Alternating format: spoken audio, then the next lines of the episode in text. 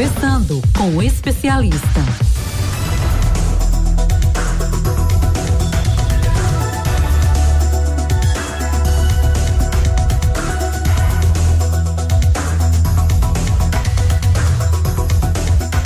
Você já sabe, toda quarta-feira é dia de tirarmos dúvidas trabalhistas e previdenciárias aqui no nosso Manhã 105 com o doutor Ney Araújo. Deixa eu dar um bom dia para ele, doutor Ney, bem-vindo, bom dia.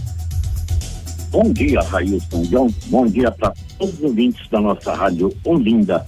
Vamos trabalhar? Vamos trabalhar, doutor. Eu já começo com perguntas que chegaram para nós sobre o auxílio reclusão, viu, doutor? O auxílio reclusão deve ser pago a mim, que sou esposa ou aos filhos da ex-esposa, doutor? Esse auxílio reclusão, que inclusive sofreu muitas alterações. As alterações determinou que ele agora tem o valor um salário mínimo, ou seja, houve uma redução no valor desse benefício. E ele não é como muitos acreditam, ele é pago é, um salário mínimo para cada dependente. Ele é dividido se tiver mais de um dependente. Então, no caso aí dessa pergunta, ele deve ser pago a mim, que sou ex-esposa, ou aos, deve ser para mim, pago a mim lá, que estou agora junto com o preso, ou então. Doutor Ney? Sim. Eu que deu uma cortada no seu áudio aqui, pode retomar de novo? Pois não. Então, a pergunta é se filho reclusão deve ser pago aquela que está companhia do preso ou aos filhos da ex-esposa. E a resposta é que esse auxílio reclusão ser dividido uhum. em todos. Os filhos, não importa é, se o filho da esposa atual, da companheira, da ex-companheira, ou daquela que nem chegou a ser companheira ou esposa, não importa. Nós ser filho, direito desde que seja menor de 21 anos ou inválido de qualquer idade. Bom, o esse benefício ele tem um valor hoje determinado de apenas um salário mínimo. O valor deve ser dividido a mais de um dependente então, esse salário mínimo, ele deverá ser pedido entre todos. E ele hoje só é pago o auxílio reclusão se para o preso segurado da Previdência, ou seja, que ele vinha contribuindo, ou então mesmo sem contribuir, ainda, dava, ainda estava dentro do período de graça, e, e valor esteja preso. Anteriormente, ele podia não estar, ele podia estar em, em, em regime né, de liberdade condicional e etc.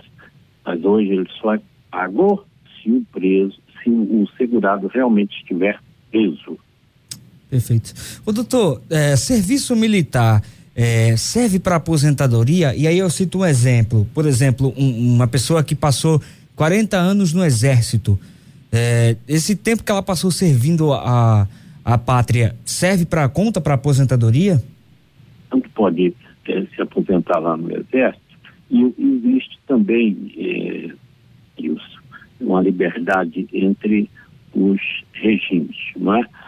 Você pode fazer o seguinte: se você tem muito tempo no, no regime e você contribui também para o INSS, é? você pode levar o tempo do INSS para o outro regime que você tem ou pode trazer de lá para cá. E você pode, advogado previdenciarista aí precisa ser acionado para ver com você qual vai ser o melhor resultado para você. Ter uma aposentadoria, ter duas aposentadorias né, em, em regime distinto.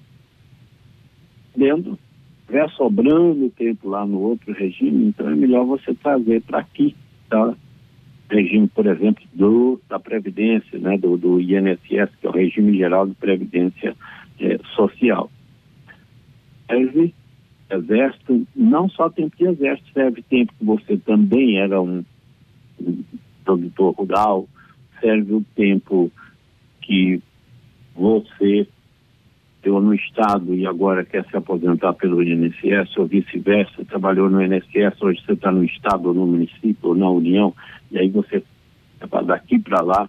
Então, existe essa liberdade. E essa liberdade deve ser planejada para você sempre tirar o melhor.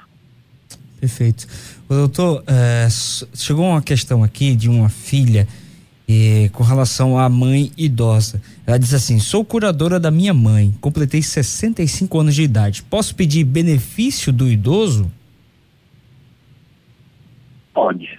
Se a renda, não é? se tiver obedecendo o requisito da renda, porque ela ser curadora não impede. Não é? Ela pode ser curadora da mãe, de filho, do, do marido, de qualquer outra pessoa, de uma irmã não impede que ela tenha direito a um benefício, por exemplo, de aposentadoria, se ela tinha contribuindo, completou a idade, ou por tempo de contribuição, ou por invalidez, qualquer tipo de aposentadoria.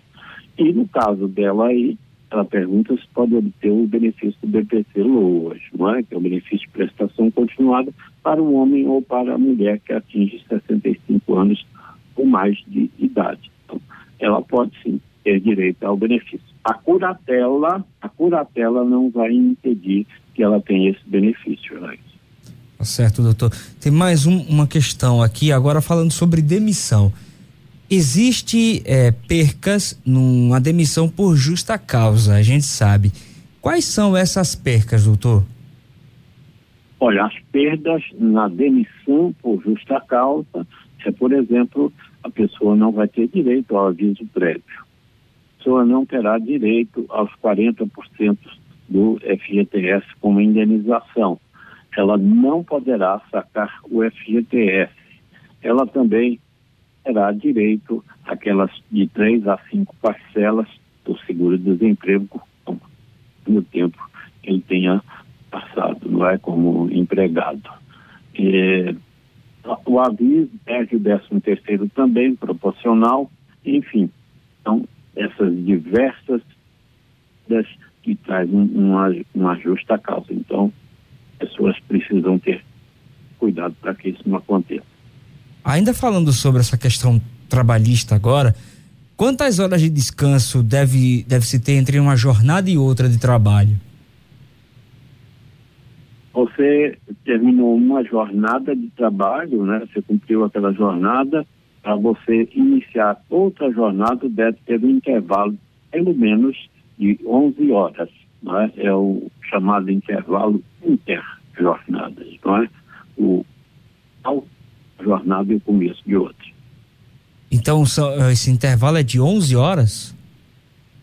De 11 horas. É interjornada, ou seja, você trabalhou hoje, você só deve voltar a trabalhar depois de 11 horas. Não é o hum. intervalo intra-jornada, não é? Que deve ser no mínimo de uma hora e no máximo de duas.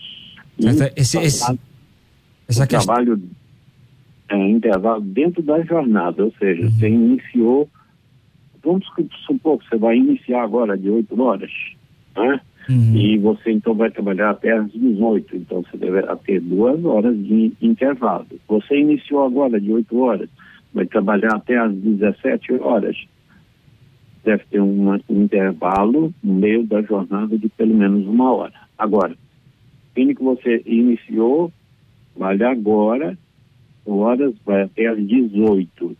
Para você para iniciar outra jornada, aí deve ter um espaço de 11 horas. Doutor, quantas vezes o empregado pode faltar ao serviço sem perder o direito às férias?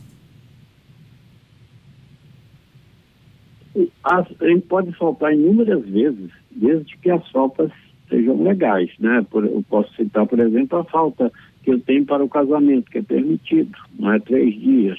A falta se ele perde um, um, um pai, uma mãe, não é um, um, filho, também é uma falta legal. Se ele se afasta para fazer exame vestibular, também.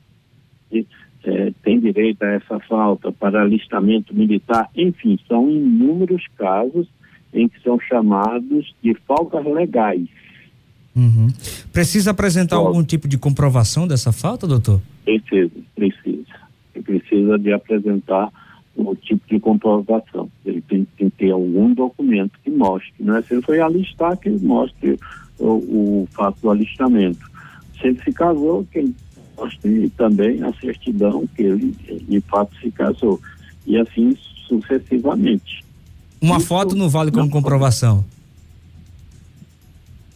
Bom, aí vai depender muito do, da interpretação do empregador, não é? uhum. Sempre que ele puder ter o documento em mãos, é o ideal. O, você deve ter o cuidado é, de sempre produzir aquele documento que possa deixar nenhuma dúvida. Você realmente faça essa comprovação aí. Entendi.